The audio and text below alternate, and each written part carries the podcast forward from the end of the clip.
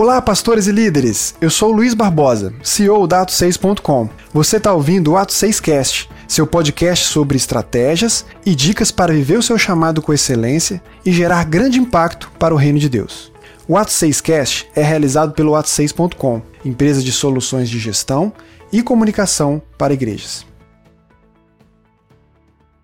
O nosso tema do episódio de hoje é Atitudes para vencer os desafios e alcançar seu sucesso ministerial em 2019. E para falar com a gente hoje, temos aqui alguém muito ilustre, Pastor Josué Valando Júnior, pastor presidente da Igreja Batista Atitude, uma igreja jovem que começou em 2003 com umas 30 pessoas na Barra da Tijuca, no Rio de Janeiro, e hoje possui mais de 10 mil membros e mais de mil células, levando o evangelho para toda a cidade. Além disso, já com trabalhos missionários e igrejas implantadas em regiões distantes, como o Sertão Brasileiro, Orlando, nos Estados Unidos e Vancouver, no Canadá. Pastorzão, é uma grande honra ter você conosco aqui hoje. Prazer todo meu de estar com você, com uma pessoa muito querida, uma ovelha muito querida, muito dedicada em nossa igreja, e também participando de algo que tem a ver com Atos 6, que tem sido um projeto muito eficiente, muito proveitoso para abençoar e organizar a vida de tantas igrejas no país. Então, uma honra para mim, Luizinho. Que alegria estar aqui. Que legal, pastor. Muito bom. Bom, o nosso tema fala de sucesso. Então, para a gente começar, vamos definir sucesso? O que é alcançar sucesso ministerial para você? Sucesso ministerial é você conseguir mobilizar as pessoas em direção ao melhor que elas podem oferecer para Deus. Sucesso ministerial é você não depender de você para que as coisas aconteçam. Sucesso ministerial é ajudar as pessoas a descobrirem qual é o seu chamado, sua vocação, descobrir qual é a essência de Deus para a vida delas. Sucesso ministerial é fazer as pessoas entenderem que não é a estratégia que faz a coisa acontecer. Porque se estratégia resolvesse, todas as igrejas de estrategistas dariam certo. E tem muita gente inteligente, capaz, com estratégia, que a coisa não avança. Sucesso ministerial é fazer as pessoas descobrirem que antes da estratégia vem a unção. E a unção é dádiva do céu, mas a gente pode fazer a nossa parte. Ou seja, eu não posso definir onde o Espírito vai soprar, mas eu posso içar minha vela. Para mim, isso é sucesso ministerial. O sucesso não está na própria pessoa, vai além dele. Sucesso ministerial é o que você consegue realizar no outro. Senão, você trabalhou para si mesmo. E isso nunca vai ser ministério. Ministério sempre tem a ver com o outro.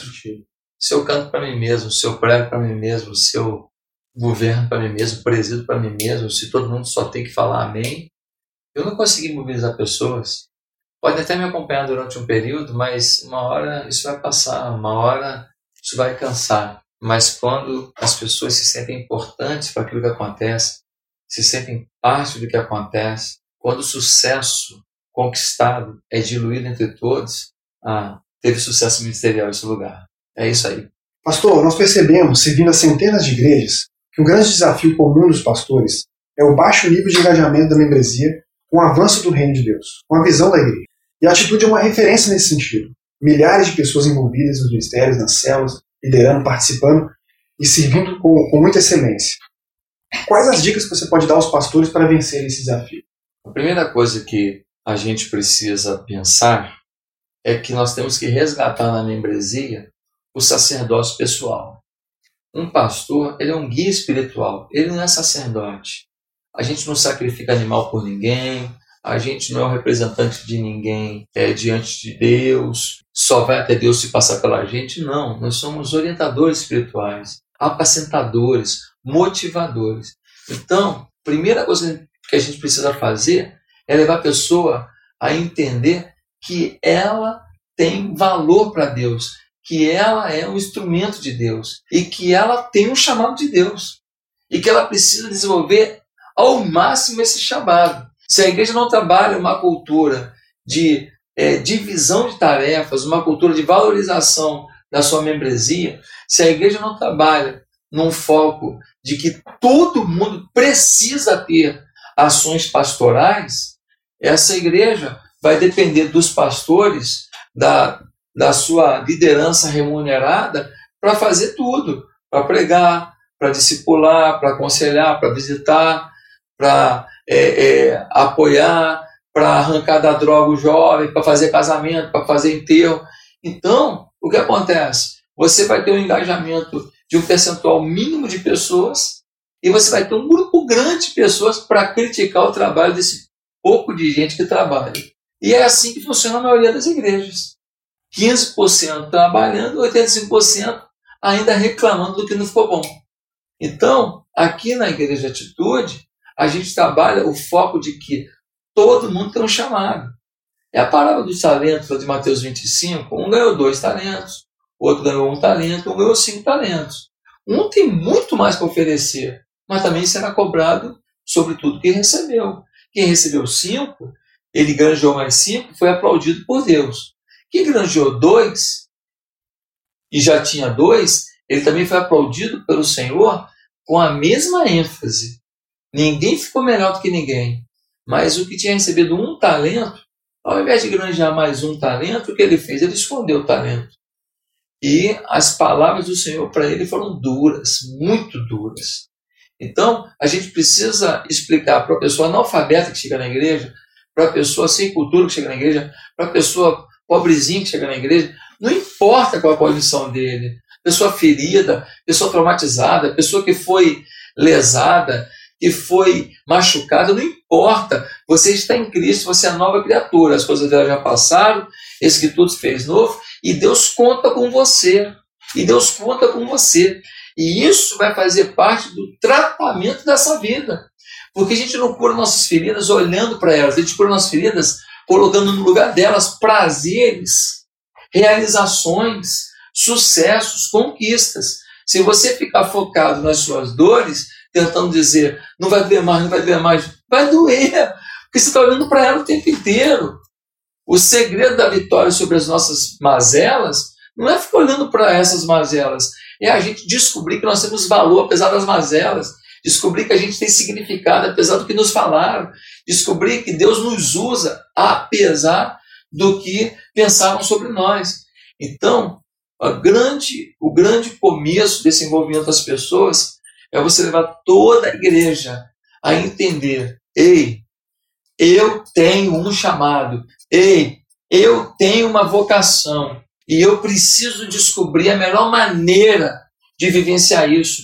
E eu só serei completo se eu vivenciar isso. Se você perguntar para Josué, se você perguntasse para Josué, é o sucessor de Moisés, você sabe qual é a expectativa de Deus para a sua vida? Ele diria, claro, eu tenho que atravessar o Jordão e conquistar a terra vencendo sete nações cananeias. Ele tinha certeza do que eu tinha que fazer. Se perguntar para Moisés, qual era a tarefa dele? Ele sabia chegar no Egito, peitar o faraó, ser um condutor do povo de Deus para sair do Egito até a terra prometida. Eu sei meu chamado.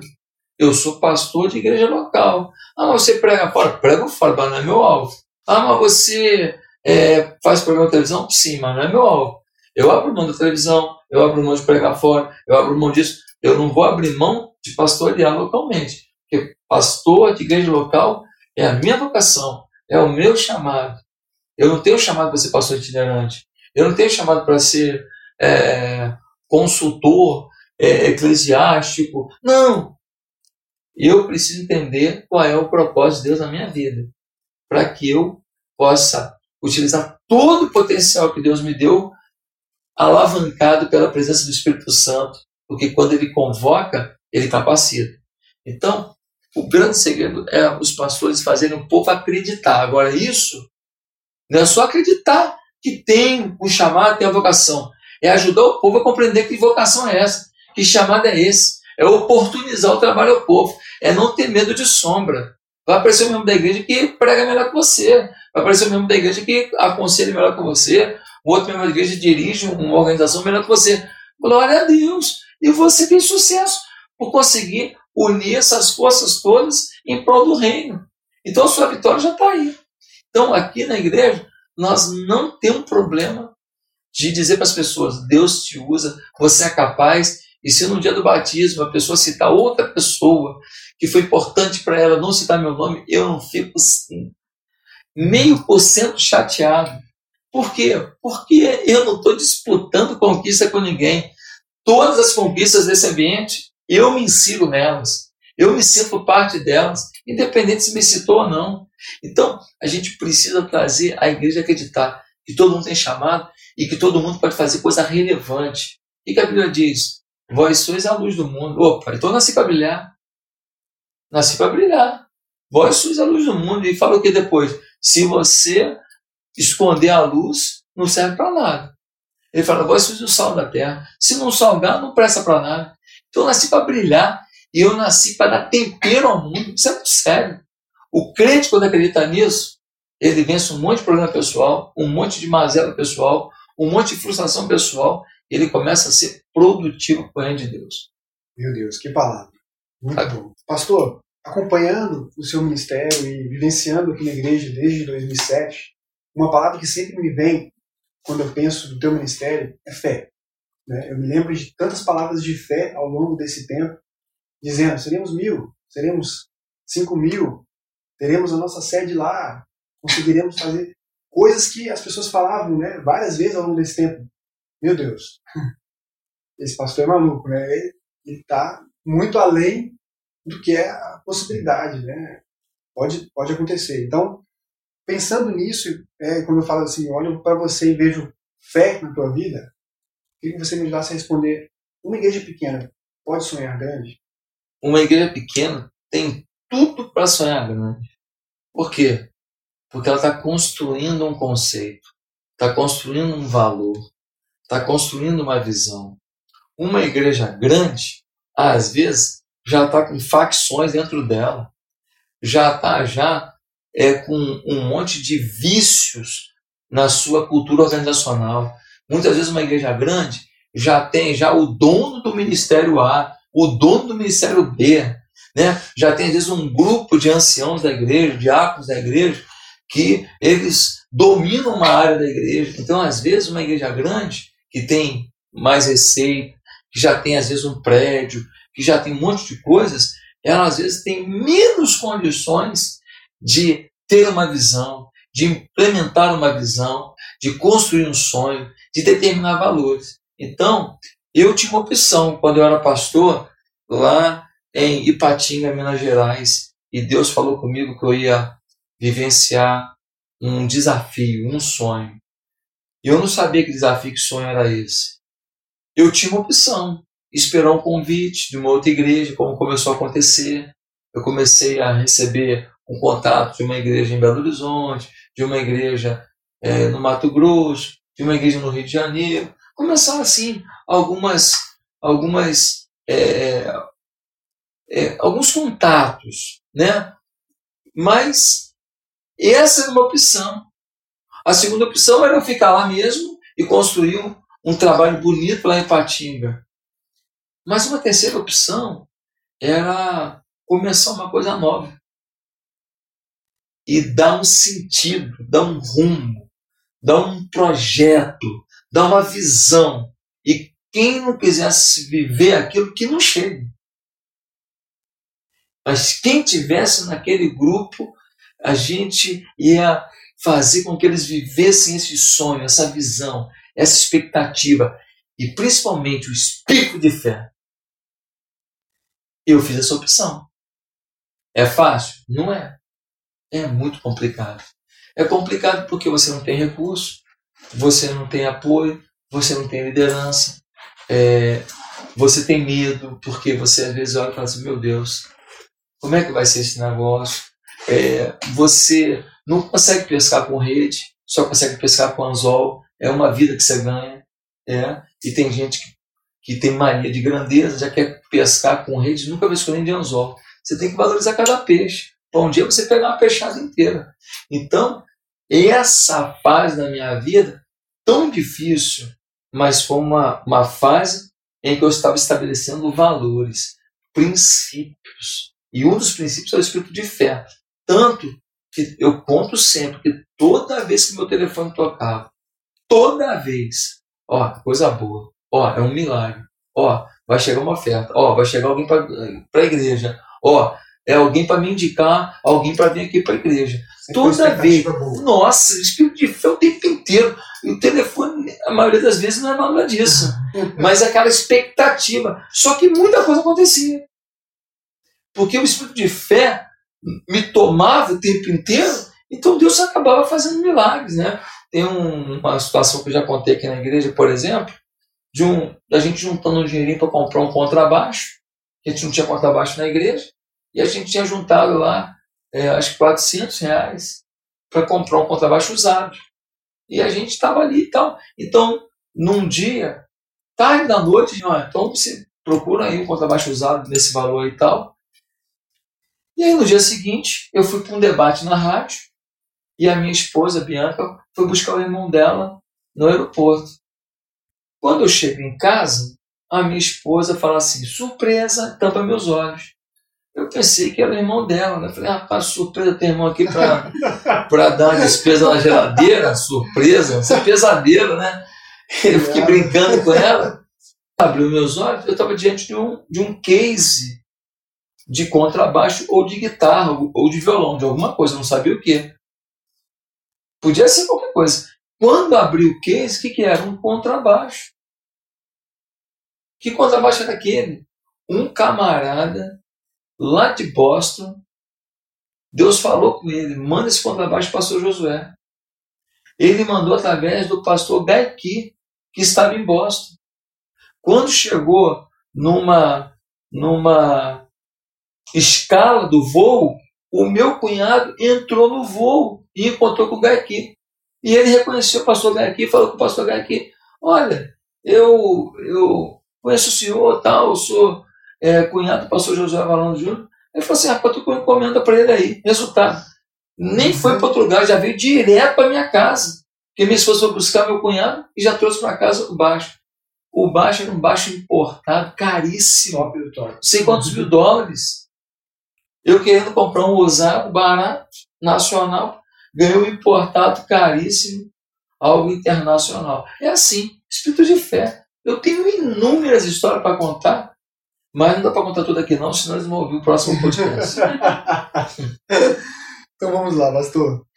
É, pastorzão, o Peter Drucker, considerado o pai da administração moderna, ele disse: o que pode ser medido pode ser melhorado. Na sua opinião, quais seriam as principais métricas, indicadores de sucesso de uma igreja? Que toda igreja que quer ser relevante deveria medir e buscar melhorar em 2019.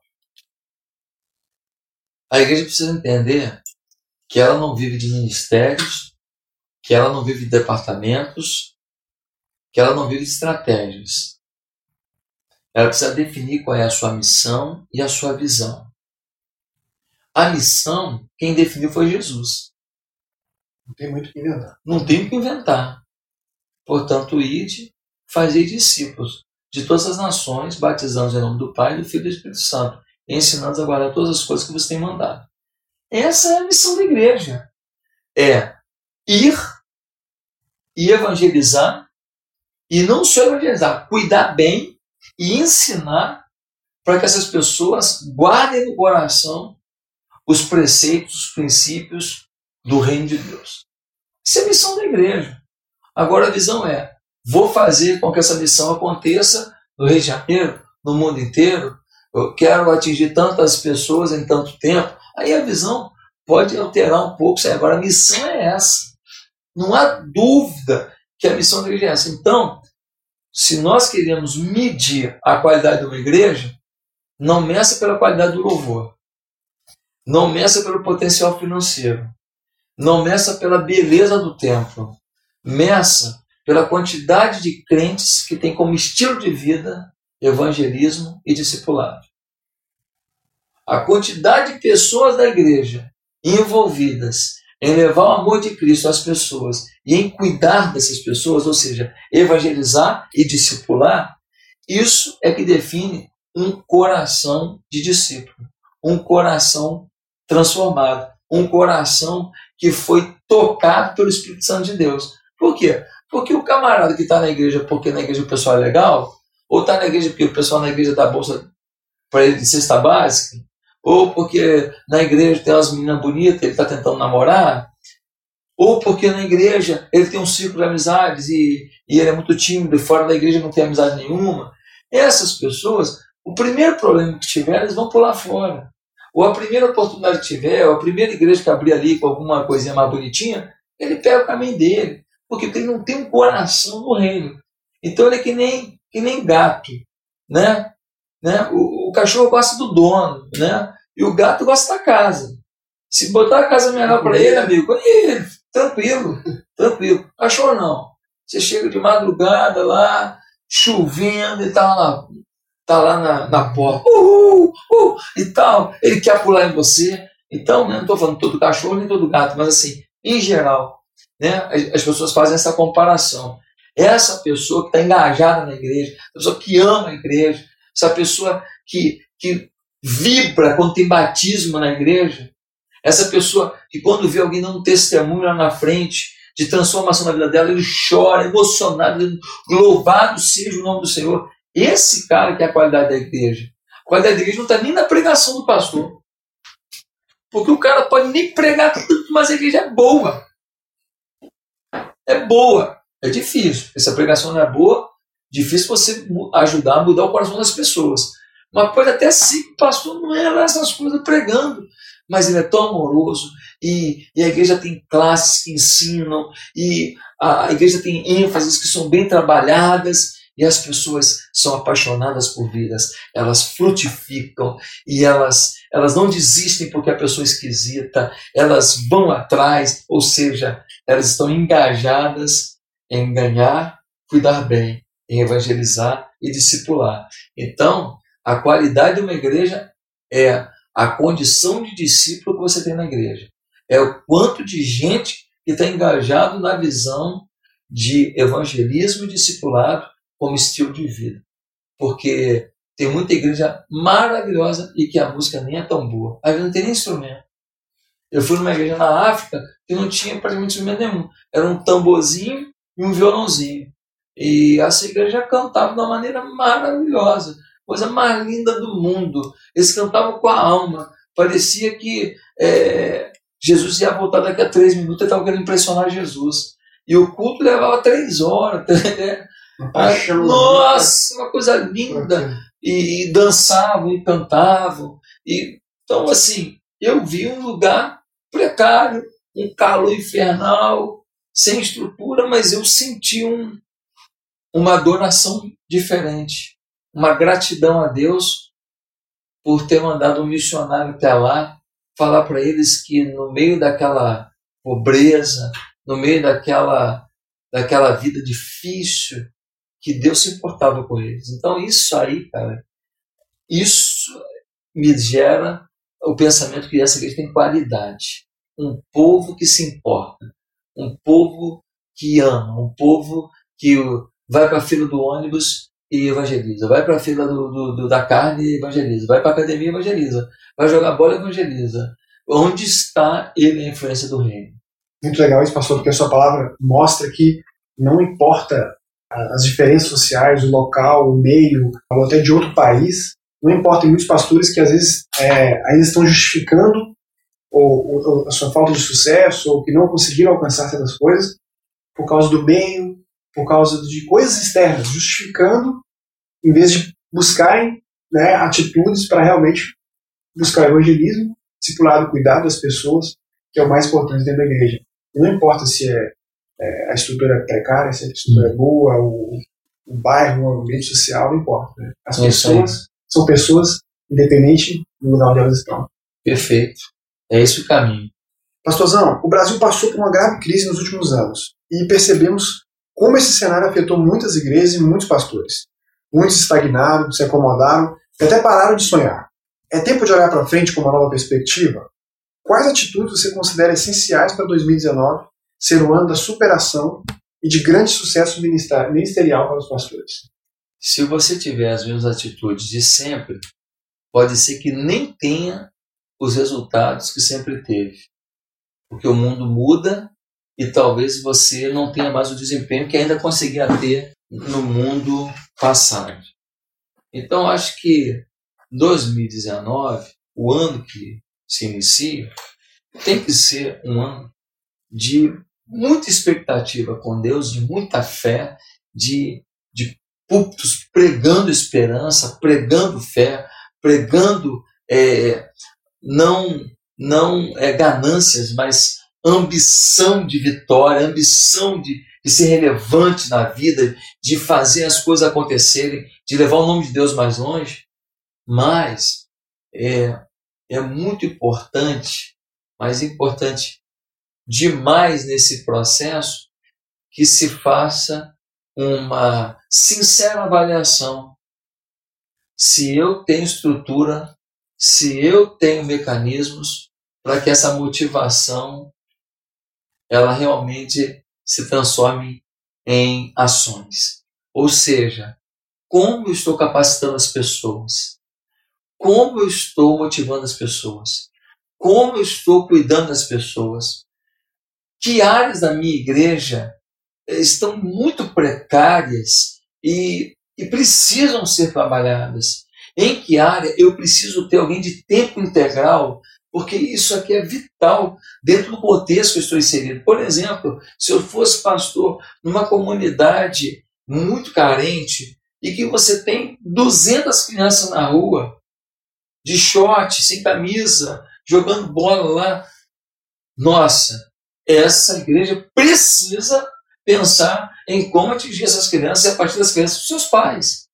Se eu tiver num, num bairro como Copacabana, e eu tenho lá é, um grupo de senhoras que fazem uma ginástica na praia e tem lá 50 senhoras, 6 horas da manhã fazendo uma ginástica. E depois eu vejo que passa no calçadão ali mais uma multidão de senhores e senhoras. O que eu posso fazer para que essa galera ativa, já com a terceira idade ativa, se sinta impulsionada a me procurar que, que é? Eu vou dar um outro tipo de aula? Eu vou marcar uma festa? Eu vou organizar um grupo de, de caminhada da terceira idade e vai ter lá um standzinho com suquinho, com biscoitinho para eles e depois a gente vai é, ver o rendimento de cada um, medir a pressão de cada um antes e depois. Como eu vou atingir essas pessoas? Eu estou falando aqui agora de improviso. A gente precisa pensar no nosso ambiente. Então, motivação é tudo. Se o pastor não motivar as pessoas, se os líderes não motivarem, não vai acontecer. Agora, não adianta motivar e não mudar a estrutura, e não mudar a percepção, não mudar as estratégias. E outra coisa que é muito importante, a igreja tem que ter um projeto de igreja. Porque muitas igrejas têm projetos segmentados. Projeto das mulheres, projeto dos homens, projeto dos jovens, projeto motociclista, projeto da criança, projeto da terceira idade, projeto dos nadadores, projeto do surfista. Então, é um bando de sistemas que não se comunicam. Então, os resultados não são assimilados. Os resultados não são tratados. A gente não tem como aferir a qualidade do serviço prestado por cada ministério dessa igreja. Então, a igreja tem que ter um projeto de igreja Aqui a gente ganha vidas assim, aqui a gente discipula assim, aqui, aqui a gente cuida assim, aqui a gente treina líderes assim, aqui a gente é, faz o, o discipulado assim. Ou seja, um projeto de igreja. E aí os ministérios, eles começam a trabalhar canalizando seus esforços para a espinha dorsal da visão da igreja. Aqui na atitude, todo mundo sabe qual é a espinha dorsal da igreja. Todo mundo sabe o que a gente espera de um crente aqui. Todo mundo sabe. Agora, temos ministérios? Temos. Mas todos os ministérios trabalham em função de um projeto de igreja e não para o seu próprio umbigo. E não para uma disputa de qual ministério que é mais eficaz do que o outro. Então, isso é muito importante. Muito legal, pastor. Muito legal. Bom, vamos para o ping-pong? Ping-pong. O que você está lendo? Metanoia, JV Carvalho. E a Bíblia, né?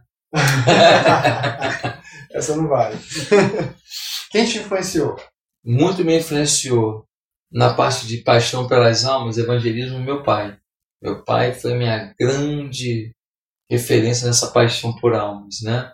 Em termos de visão de igreja, uma grande referência para minha vida foi o Rick Warren. Eu li o livro dele, Uma Igreja com Propósitos, e aquele negócio mexeu comigo. Eu fiquei doido, falei, rapaz, coisa tremenda que igreja, que vontade de avançar. Então, é, o Rick Warren me influenciou bastante no início do meu ministério, assim como um ícone, né?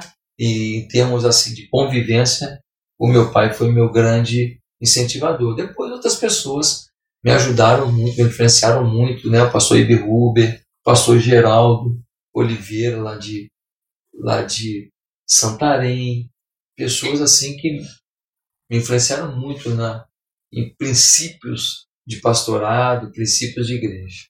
O que você não abre mão? Eu não abro mão da verdade. Tenho muita dificuldade com mentira, cinismo. Meu senso de justiça é um pouco agressivo. Eu não abro mão da verdade. O que você nunca faria, pastor? Que eu nunca faria. Eu nunca abandonaria o meu ministério por causa de pessoas. Só Deus me tira do ministério. Homem nenhum. Vai ter um inferno ao meu redor. Eu sei quem, é, quem me chamou e eu sei qual é o meu chamado.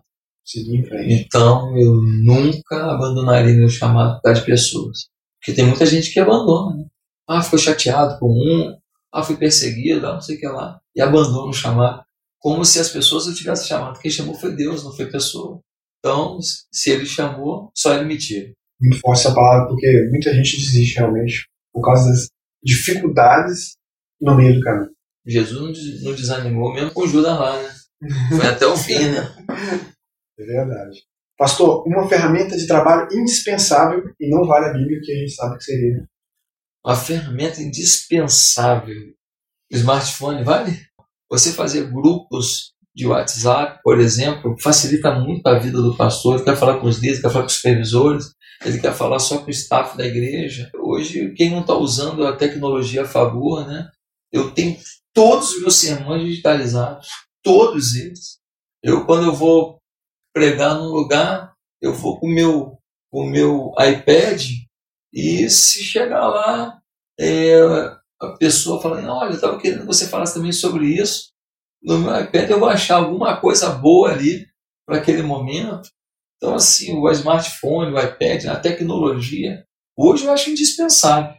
A agenda da nossa igreja é feita no meio virtual também, todo mundo acessa, alterou, todo mundo já vê alteração, não há conflito de informações, não é uma coisa impressa que eu altero aqui, o outro não alterou. Tá com a versão antiga ainda. Num lugar tá. Está com a versão antiga ainda. É, entendeu? É, vários bancos de dados, cada um com uma informação, não. Então, assim, eu acho que hoje para o pastor é indispensável. Por exemplo, eu preparo os sermões hoje, os comentários que eu leio, a maioria é comentário já digitalizado, né? livro virtual. Vou fazer pesquisa, eu faço na internet. Então, eu me solto com o smartphone ali, eu preparo a palestra sobre qualquer assunto e, e vou em frente. Então, assim, é, hoje o pastor que abre mão disso, ele, ele perde muito. Perde muito. Muita ineficiência em não usar a tecnologia a favor do ministério hoje, né? Legal. Pastor, sua trajetória de sucesso já é longa. Quantos anos de ministério já? Fui consagrado em 97. 97. Portanto, 21 anos. 21 Vai fazer é 97, é isso mesmo. 21 anos. Legal. Então já podemos dizer que é longa. É, tá bom.